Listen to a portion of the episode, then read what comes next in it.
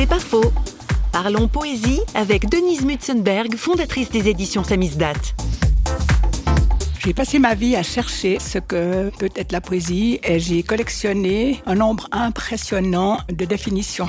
Marguerite Casson disait une accélération de battement de cœur.